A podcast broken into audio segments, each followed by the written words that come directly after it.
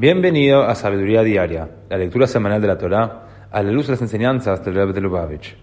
En la primera lectura de la parasha de Shoftim, Moshe ordenó al pueblo judío designar jueces y policías por toda la tierra de Israel para juzgar casos en litigio y garantizar el cumplimiento de la ley. Como dice el versículo al comienzo de esta parasha, Shoftim veshotrim titen lecha, bechol sheareja, instruyó Moshe al pueblo judío, debéis designar jueces y policías para vosotros en todas vuestras ciudades.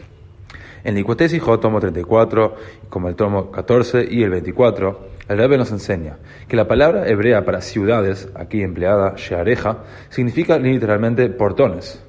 Los portones de nuestros cuerpos son nuestros oídos, ojos, nariz y boca, a través de los cuales ingresan a nuestro cuerpo y mundo personales los estímulos del mundo exterior. Así, este versículo requiere que establezcamos jueces y policías para cuidar esos portones contra la intrusión de cualquier estímulo que pueda resultar dañino para nuestra salud espiritual.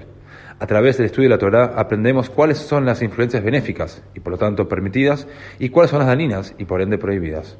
El trabajo del policía es hacer cumplir las decisiones adoptadas por el juez.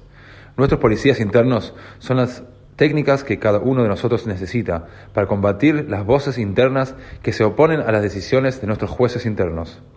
En el futuro mesiánico, Dios únicamente promete restablecer tus jueces como en tiempos pasados, no los policías. Para ese entonces, la negatividad no opondrá resistencia, por lo que no habrá necesidad de medidas protectoras para asegurar la obediencia a la voluntad de Dios.